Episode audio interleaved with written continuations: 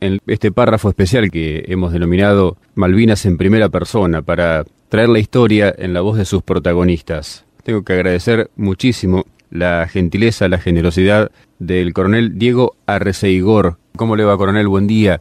Buen día, Fernando. Un gusto escucharte y, y saludar a la audiencia también. Para nosotros también, un gusto grande y reitero el, especial agradecimiento porque, bueno, la entrevista surgió ayer a media mañana y su excelente predisposición ya nos permite estar conversando, así que le agradezco muchísimo. Yo soy el agradecido de poder comunicar un poco las vivencias que uno tuvo allí en las islas y difundirla a tanta gente, ¿no? Que a veces hay historias que no se conocen o, o sucesos que quedaron tapados en la historia, ¿no? Así es. Así que muchas gracias. No, por favor. Para ubicar en situación a nuestros oyentes, por ahí uno habla de las Fuerzas Armadas, imagina combatientes de infantería, servidores de pies en la artillería, pero cuando se habla del arma de ingenieros, por ahí el común de la gente no entiende del todo de qué se trata. Usted es oficial del arma de ingenieros, precisamente. Sí, así es. Uh -huh. Yo ingresé al colegio militar y elegí este arma, es una de las cinco armas principal del ejército, uh -huh. digamos, está la infantería, la caballería, artillería, comunicaciones e ingenieros. Así es.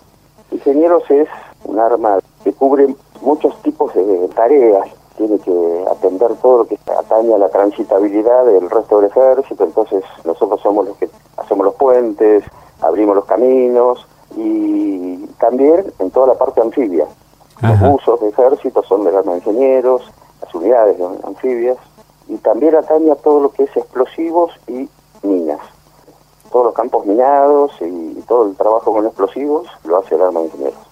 Está muy buena esta descripción que usted nos hace para poner en situación a los oyentes. ¿En qué año ingresó al Colegio Militar de la Nación? En el año 76. ¿Viene una cuestión de familia, esto de las Fuerzas Armadas? No, no, no, no al contrario, la verdad que no. Nadie me fomentó la vocación que algún día descubrí y al contrario, no encontré demasiado aliento al principio. Ajá. Mi padre que le preocupaba por ahí este tipo de profesión, que es un poco riesgosa. Este, Sí, a mí claro. siempre me gustó el campo, las tareas de campo y demás, y alguna vez había pensado estudiar veterinaria, agronomía y bueno, irme a trabajar al campo. Pero bueno, en algún momento surgió esto que fue más fuerte y, y terminé inclinándome hacia el uniforme.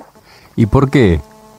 Eh, eran tiempos muy complicados aquellos y la verdad que me sentí más comprometido de, de actuar a favor de mi patria, eh, eh, más motivado en, en formar parte de, de todos los sucesos de aquella época y fue una década difícil Seguro. para todos los argentinos. ¿no? Sí, sí, claro. Y, y bueno, a mí realmente me surgió la vocación militar viendo lo que sucedía en mi patria. ¿no?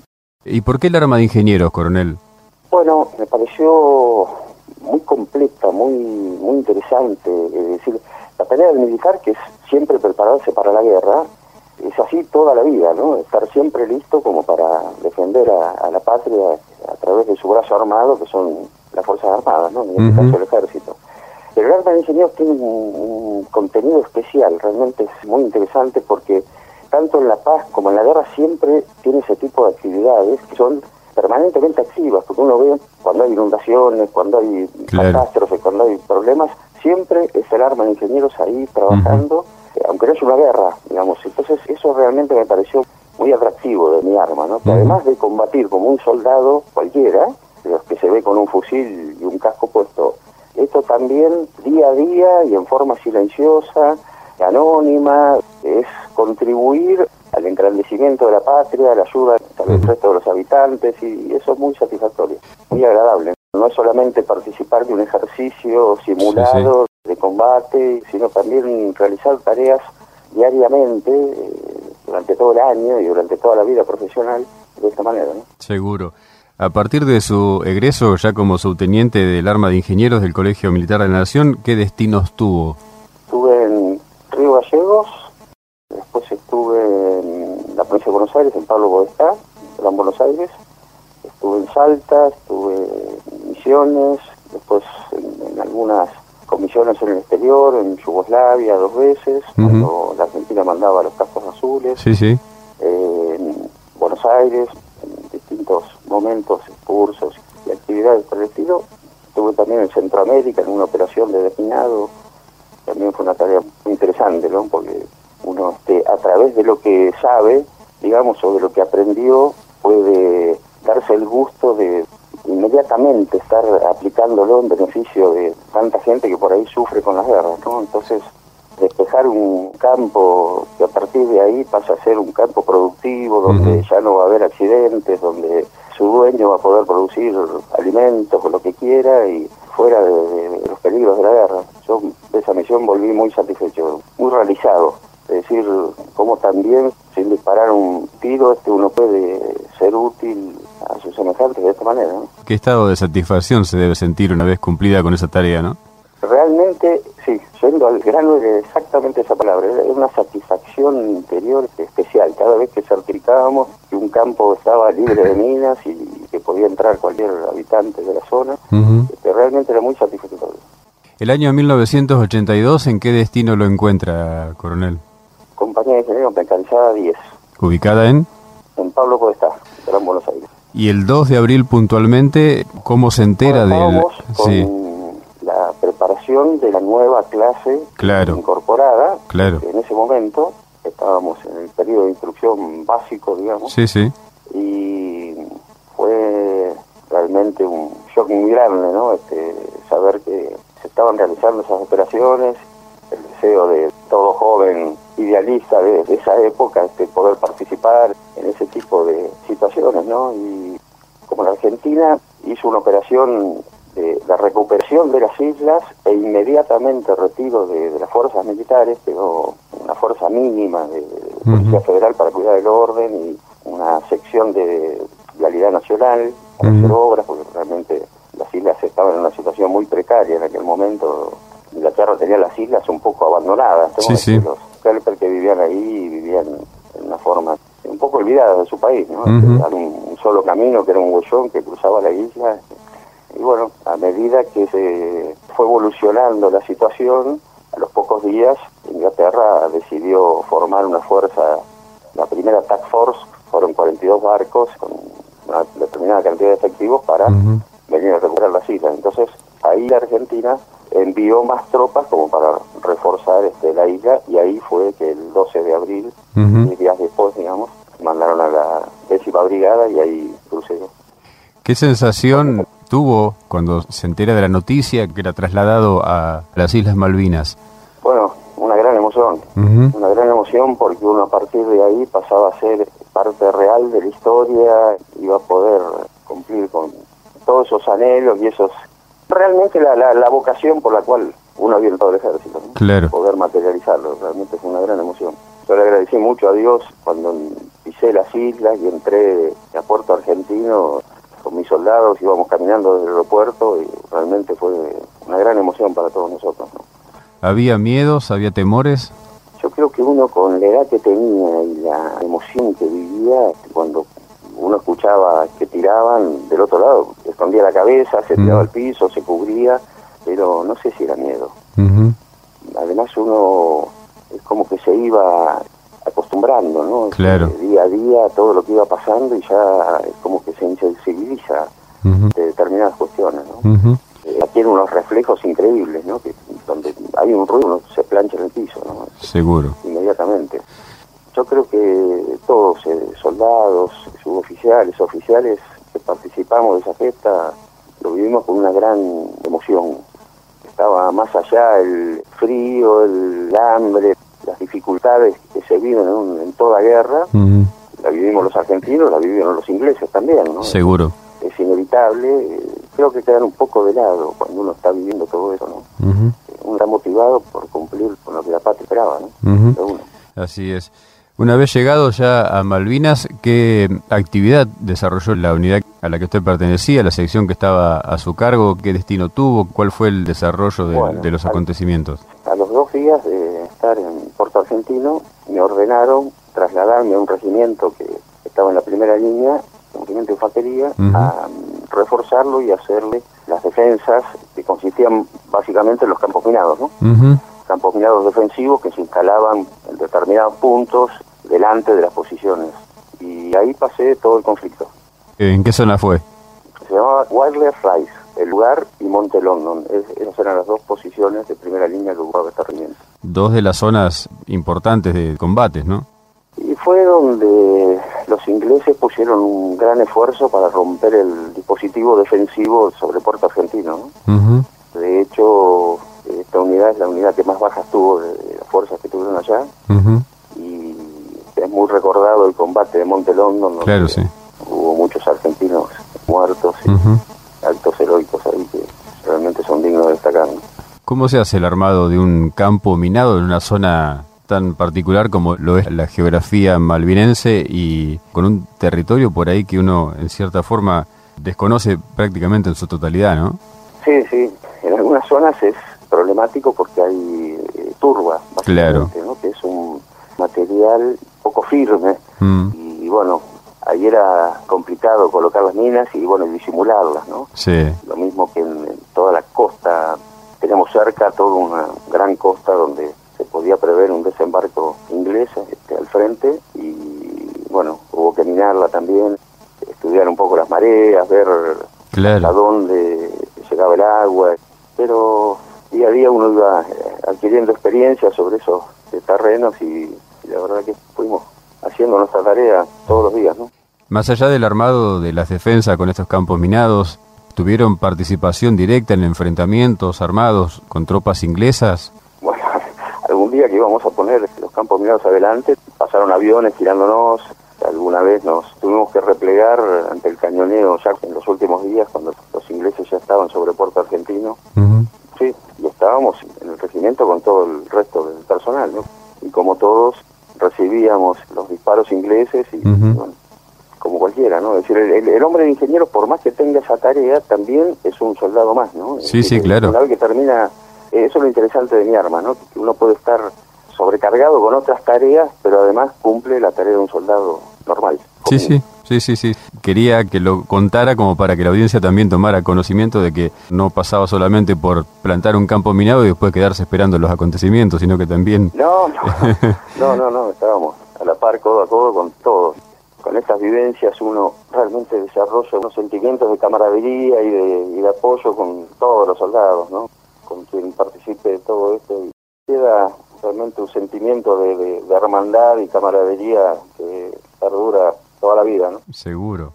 Transcurrido todos los acontecimientos que hemos ido contando a través del testimonio de otros veteranos, llegado los últimos momentos, llegado el momento de la capitulación, llegado el momento de replegarse hacia Puerto Argentino, volviendo a la pregunta cuando había llegado a las islas, ¿no? ¿Qué sensaciones percibe un oficial en esos momentos tan particulares de sentir la rendición y de volver a Puerto Argentino esperando que lleguen las tropas inglesas?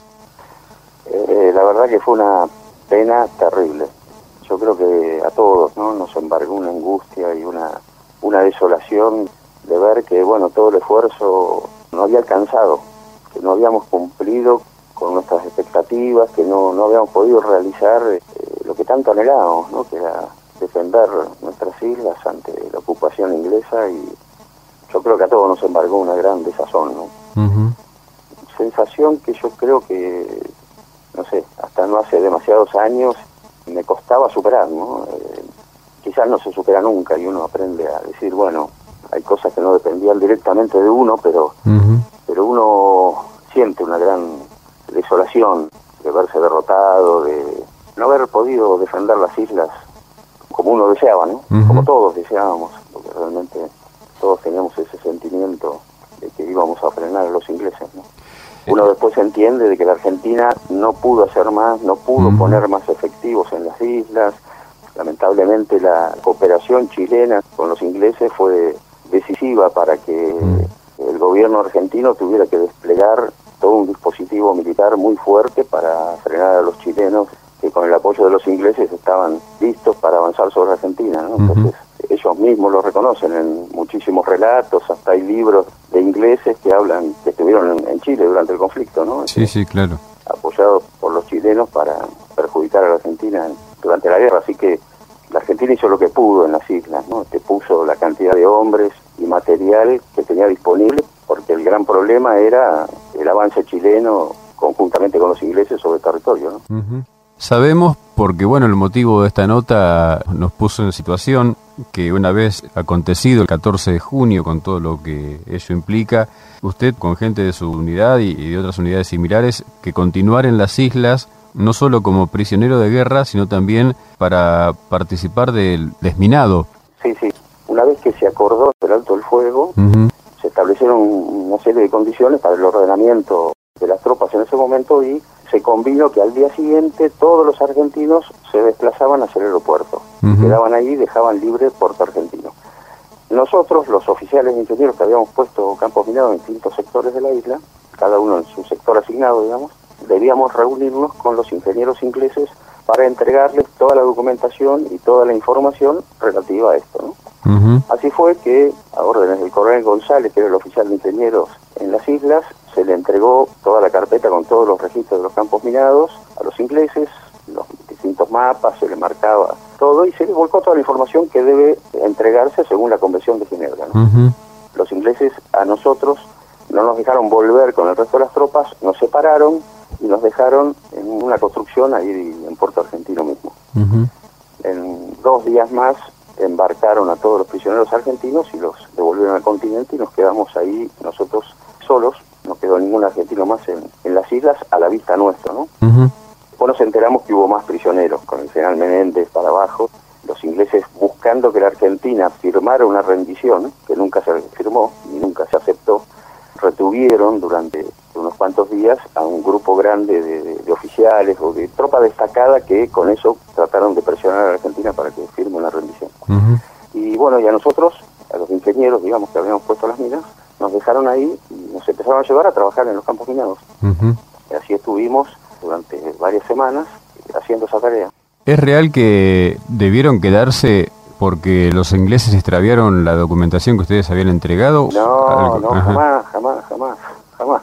Esa es una de las grandes mentiras con las cuales se buscó deformar la verdadera historia de Malvinas. ¿no? Lamentablemente, durante muchos años se utilizó la causa Malvinas como tantas otras cosas para vender ideología, para buscar intereses particulares, partidarios y, políticos más que nada, ¿no? En una historia que realmente es una causa nacional que a todos los argentinos nos tiene que hermanar y por la cual todos luchamos. Los militares y civiles que estaban en el continente y los que estuvimos en las islas, todos luchamos y hoy la seguimos luchando. Los que hacen la diplomacia en la Argentina, los que colaboran en todo con los veteranos, y cada hombre desde su puesto de trabajo sigue haciendo todo para que la Argentina sea grande y dentro de eso que podamos recuperar nuestras islas alguna vez. Lamentablemente, una de las tantas cosas que se dijo, como tantas que se hablaron mal sobre el desarrollo de la guerra, es esa. Sí. La información de Malvinas estaba perfectamente organizada y además todos los registros de los campos minados se entregaron en una carpeta grande, voluminosa, donde estaba el detalle de cada sector minado, con cuántas minas, si había alguna trampa dentro de alguna mina, todo, todo, exactamente todo. Se entregó a los ingleses y, como digo, nos retuvieron para cualquier consulta y demás. Correcto. poquitos días nos llevaron a empezar a trabajar en los campos minados. Correcto. Valía la aclaración, por eso la pregunta. Y en ese marco del desminado, es cuando surge lo que hace eh, unas horas fue noticia, ¿no? O, trascendió realmente masivamente como noticia, que fue el hallazgo por su parte, y usted me dirá si me equivoco, del el casco de un soldado inglés. Sí, lo que sucedía es que, lógicamente, después de los combates, cuando uno iba hacia los campos minados, pasaba por las posiciones donde se había combatido. Claro. Y durante muchos días, muchos, nuestros muertos estuvieron tirados donde cayeron. Este, los ingleses retiraron inmediatamente sus muertos y heridos, a los nuestros no, los dejaron tirados. Y lógicamente también había equipos ingleses, las bajas que habían tenido ellos. Entonces uno iba pasando por entre medio de, en algunos lugares, de, cascos o distinto material. ¿no? En algún momento que fui a trabajar a los campos minados que yo había instalado, encuentro que frente a las posiciones de este regimiento donde yo había participado, había varios equipos de distinto tipo. Vi un casco y inmediatamente, aprovechando una distracción del inglés que me custodiaba, me lo metí abajo, adentro de la campera. Nosotros teníamos unas camperas eh, muy buenas, muy efectivas ante el frío, y uno, lógicamente, yo tenía 23 tres años. En aquel momento era flaco, un, un fideo. Y después de una guerra más todavía, ¿no? Ni hablar. Eh, un casco ni se notaba dentro de la cantera, ¿no? Y, y bueno, así lo guardé, lo traje a donde nos tenían alojados los ingleses y, bueno, cuando en algún momento se terminó de trabajar con este y nos mandaron al continente, lo pude pasar, los controles sin problema y, y bueno, me acompañó estos últimos casi 37 años y en algún momento, no sé, me consolaba como un trofeo de guerra, un botín de aquella campaña que, no sé, reflejaba de que a los ingleses tampoco les había sido tan fácil recuperar las islas para ellos, ¿no? Mm. Alguna vez lo he llevado a alguna charla, alguna vez lo he mostrado en alguna exposición y siempre vi el detalle de que tenía eh, un nombre escrito en, en virome, ¿no? Decía A. Shau. Y gracias a la informática y a las comunicaciones de hoy que uno puede llegar a encontrar a una persona después de muchos años, hace como ocho años, ¿será? Me puse a buscar a ver quién sería el dueño del casco, ¿no? Y bueno, alguna vez encontré que había un soldado, Alexander Shaw, y a los poquitos días mirando en, en un monumento que hicieron los ingleses de paracaidistas a sus hombres muertos y heridos, figuraba él como muerto. Me puse a buscar porque me pareció, no sé, interesante después de todos estos años, si lo podía ubicar y este hombre estaba vivo, no sé, avisarle que yo tenía su casco y que me gustaría entregárselo, ¿no? La verdad que me dio cierta pena ver que había muerto, porque esa idea ya no se iba a poder concretar. Pero bueno, buscando más información, encontré que tenía un hijo de tres años cuando fue a la guerra y que hoy debería tener 39, 40. Ujú. Así que bueno, encaucé la búsqueda hacia ese lado y pedí inclusive a distintos amigos que viajaron a Inglaterra si me podían buscar la forma de ubicarlo y la verdad que no lo pude ubicar hasta hace poco que pude dar con una hermana, Ajá. hace un par de meses atrás. La hermana tenía 15 años cuando sucede la guerra en el 82 Ujú. y era su único hermano, ¿no? Así que creció toda su vida con su hermano muerto y la pena y ninguna noticia más. Enterarse ahora que había alguna pertenencia de su hermano, que es un poco lo que tuvo en sus últimos momentos de vida, para ella fue una gran emoción, un- realmente está muy conmovida. Y bueno, gracias a Dios pudimos ponernos en contacto y próximamente se lo voy a llevar, se lo quiero entregar en mano y me gustaría ir a, a poner una flor a este hombre que si bien no lo conocí, si bien fue mi enemigo en Malvinas, era un hombre que tenía casi mi edad, un par de años más y con los años uno ve las cosas diferentes, ¿no? Desde otra perspectiva. Seguro. Me parece que hoy priva más lo humano que lo, lógicamente lo profesional. Yo ya estoy retirado del ejército hace unos meses y creo que me da una gran satisfacción poder entregárselo a la familia, porque creo que es ahí donde debe estar, ¿no? Y no tenerlo yo más. Para muchos la historia de Malvinas cierra volviendo al archipiélago, para muchos veteranos me refiero, para otros por ahí no le encuentran la vuelta al cierre. Este eh, hecho de poder entregar este casco a la hermana del soldado es un poco el cierre de círculo de la historia en Malvinas para usted, coronel. Yo creo que Malvinas no, no se cierra nunca para los que estuvimos allá. Siempre pensé que al final de la vida me veía volviendo a Malvinas, a las posiciones que ocupé, recorriendo esos lugares y hoy que está la posibilidad realmente me cuesta, pero no me cuesta por los recuerdos propios de la guerra, sino que me resulta muy difícil de superar la situación de ir con mi pasaporte como que fuera territorio argentino, pidiéndole permiso a los ingleses, ¿no? Eso, Sí, eso sí. es algo que me cuesta mucho superarlo. Quizás, ojalá lo pueda superar, ¿no? Este. Próximamente. Como estoy superando, el ir a Inglaterra para mí siempre fue territorio enemigo, jamás quise pisar, eh, reconozco que puede haber cosas maravillosas para ver y quizás hasta para valorar, ¿no? Pero me costaba. Ahora con esto, que lo considero una cuestión humanitaria y, y un Sí. deber moral, habiendo encontrado a la familia de este soldado, eh, ir a entregar este casco quizás me esté habilitando psicológicamente a, pisar Inglaterra sin tanto problema, ¿no? Entonces, quizás ojalá, ojalá, antes que me muera encuentre la forma de, de volver a Malvinas, ¿no? Seguramente me va a hacer bien, pero particularmente esto noto que realmente es algo sanador, ¿no? Como dice mi señora, muy, muy, me está haciendo bien poder hablar de estas cosas, poder contarlo, poder mostrar el casco, poder hablar con la hermana. Para mí fue una gran conmoción ayer cuando pusieron en contacto con el yo. Yo no había hablado nunca con la hermana. eh, Ajá. eh, me había manejado a través de otra persona que fue quien la ubicó y le había mandado algún mail y nada más. Hasta, hasta que salí en la nota no había hablado con ella. Así que para mí también fue bastante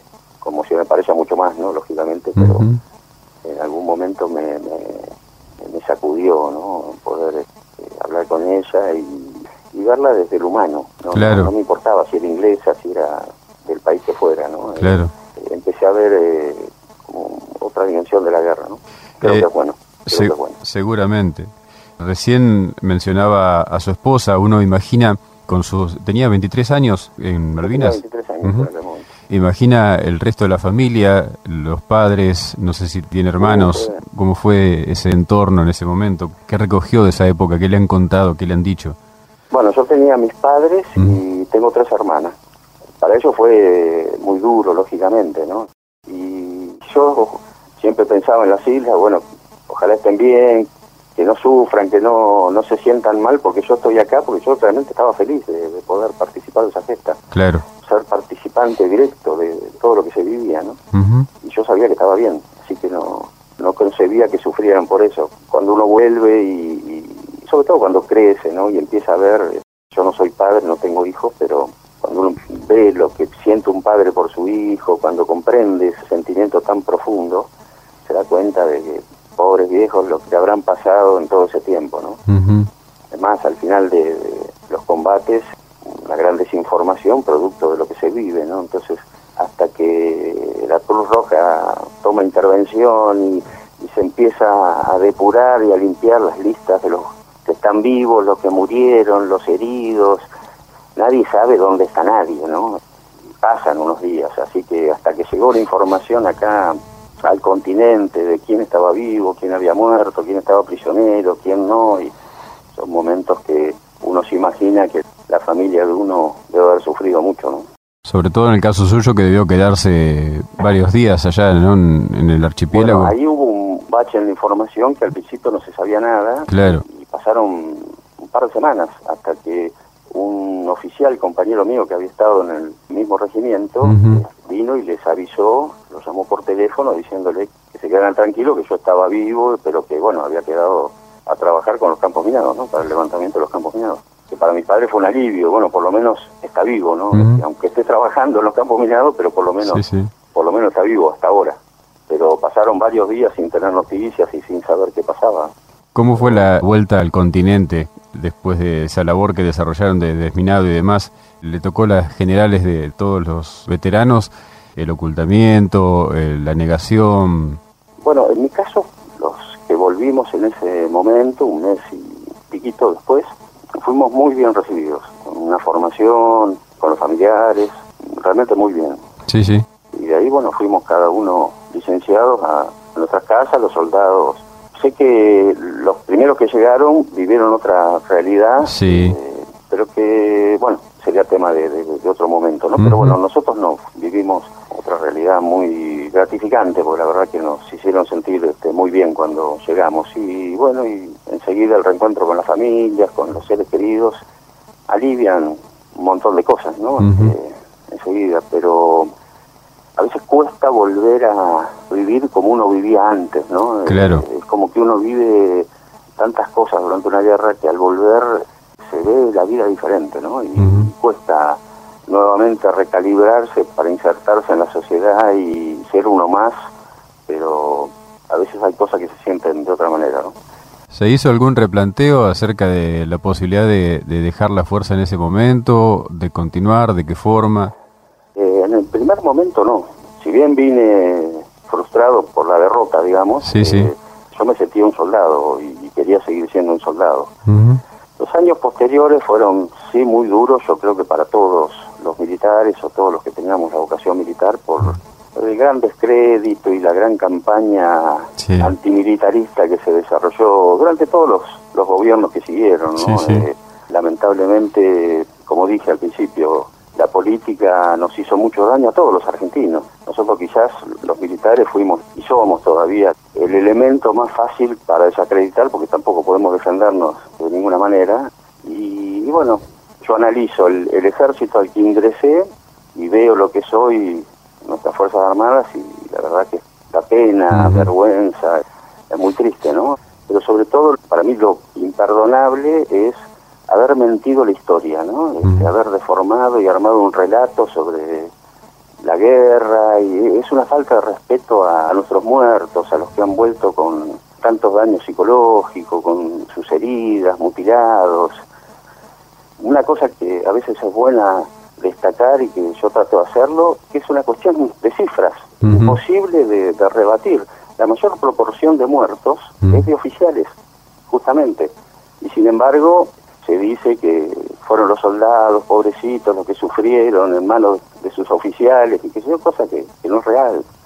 Pero en bien de una ideología o, o un bien de un fin político es para mí imperdonable que un argentino mienta deforme la historia y, divulgue cosas que no son, porque además le hace un daño a todos los chicos que hoy pueden escuchar qué fue Malvinas. Y, bueno, yo creo que la verdad es lo único que se debe decir. Es una responsabilidad de todos, ¿no? Los que fuimos y los que no, contar las cosas como han sido. Por eso estamos dialogando esta mañana. Sí, yo agradezco, pero muchísimo. ¿eh? Para mí es muy gratificante poder contar y que, bueno, alguien lo escuche y, y vea de los que estuvimos allí, soldados, oficiales, suboficiales, todos vivimos las mismas realidades, las mismas privaciones, y todos lo hicimos por la patria, por nuestros semejantes. Ese era el único fin que teníamos todos allá. Ese es el único fin. Y ese es el único fin que deberíamos tener todos los argentinos, ¿no? Hacer nuestra tarea todos los días para hacer grande esta nación, que es grande, y nosotros no la dejamos ser, ¿no? Nos decía hace unos minutitos que está retirado ya del ejército. Sí, sí, sí unos meses me retiré, así que dejé mi uniforme. En algún momento uno que se cree un viejo soldado se tiene que dar cuenta de que es un soldado viejo y que ya no, no está para ser soldado y debe dejar el lugar a los que vienen y retirarse a hacer otra vida, dedicarse a otras cosas, todas esas cosas que quedan pendientes durante nuestra vida profesional y que por distintas causas, como uno vive cambiando de destino, recorriendo el país en distintos lugares y, bueno, a veces uno no tiene tiempo para sus gustos, hobbies o cosas personales y bueno, este es el momento de poder hacerlas, ¿no? Mientras uno tenga vitalidad, ganas y, el físico aguante, ¿no? Si pudiera apretar el botón de rebobinar, ¿volvería a entrar al colegio militar y a vivir lo que ha vivido? Sí, sí, sin duda, sin duda yo siempre digo que Malvinas fue lo más trascendente que viví en mi vida. Y pese que en algunos momentos, sobre todo por cuestiones económicas, estaba tan ahogado económicamente que cualquier ofrecimiento laboral era tentador porque todo el mundo cobraba mucho mejor que un militar, ¿no? Claro. Pensé irme o hacer algo, alguna actividad económica que me pudiera vivir mejor, eh, siempre a último momento me di cuenta de que mi vocación era esta, ¿no? no, no, no, no, me concebía de otra manera, viviendo de otra manera. Bien. Esto es lo que más me gustó hacer en la vida, ¿no? Y bueno, agradezco haberlo hecho, ¿no? Este, yo me siento muy realizado de, la vida que viví, de las cosas que hice, gracias a Dios las campañas en las que participé y, y le agradezco a Dios haber sido parte de Malvinas. Me hubiese sentido muy frustrado de, no haber podido ir, ¿no? De, claro. de no haber estado entre las tropas que se enviaron a las islas, ¿no? Claro. ¿Tiene fecha el viaje a Inglaterra para el encuentro con la hermana del soldado Joe? Yo le dije para ir en abril, cosa de tomarme un tiempo para organizarlo. Ahora me avisó de que a mediados de abril ella no va a estar, así que seguramente va a ser fines de abril o principio de mayo, ¿no? Cuánta ansiedad, ¿no? La verdad que sí, la verdad que sí. Anoche pensaba, estos días por ahí uno duerme menos de lo normal, destapando recuerdos y, viendo estas cosas que quizás generan un poco de ansiedad. Eh, qué, bárbaro lo que lo que está por suceder, porque además, este, si bien me lo propuse hace años, que, estoy buscando a esta gente, llegó el momento. Claro. Eh, ya está, es hoy. La verdad que te sacude, te sacude. Me imagino. empieza a, no sé, si aflojarse con los años, este, uno se pone más sensible, pero la verdad que empieza a vivir de otra manera, ¿no? Este, quizás sea también la buena influencia de mi señora, una mujer extraordinaria que encontré al final de mi vida, yo fui soltero hasta hace seis años, y bueno, gracias a ella uno va abriendo su interior de otra manera, ¿no? La mujer siempre hace más sensible al hombre, aunque uno cueste reconocerlo, ¿no? Y a veces hace bien eso. Yo estoy viendo las cosas hoy y, realmente me llega mucho más el, sufrimiento de esta hermana, pienso, pobre mujer, la vida triste que vivió, siempre recordando a su hermano muerto, tanto que ya Alex Shaw dejó de ser mi enemigo, ¿no? Ya, ya no es el inglés que murió frente a las posiciones mías es un ser humano que vivió una vida y que tenía sentimiento como todos y bueno, le tocó cumplir esa misión porque nació en ese país y bueno, vino a hacer las cosas que él creía que debía hacer, ¿no? Hoy somos seres humanos, él ya está en otra dimensión, se nos adelantó, pero sus familiares quedaron y, son seres humanos que necesitan y se merecen el consuelo, ¿no? Y bueno, a mí me alegra poder aportárselo. ¿no? Coronel Diego Arrecegor, muchísimas gracias. Esta entrevista surge por la publicación de Infobae de ayer, donde el título dice un casco inglés manchado de sangre, la nobleza de un militar argentino que no descansó hasta encontrar a la familia de su antiguo enemigo para devolverlo. Y ese fue el motivo de buscar de mi parte la entrevista y de agradecerle mucho la excelente predisposición y generosidad porque lo molesté ayer en horas de la mañana y después charlamos ya en, la tarde y accedió inmediatamente a esta charla. No, y no fue ninguna molestia, al contrario, una alegría, y pero sobre todo la alegría, primero conocerte y poder hablar y, saber de alguien que tiene esta noble tarea de difundir la historia y de transmitirle a nuestros compatriotas, a los argentinos bien nacidos, que escuchen historias de su Argentina que vale la pena difundir y, yo te lo agradezco especialmente, más que decirte que no fue ninguna molestia, te lo agradezco porque realmente es una, gran satisfacción poder transmitir todo esto que uno tiene guardado adentro de, muchos años y que quiere comunicarnos. Muchas gracias Fernando y, y saludo a la audiencia, un gran abrazo a todos. Ojalá nuevamente volvamos a encontrarnos y a charlar quizás a la vuelta.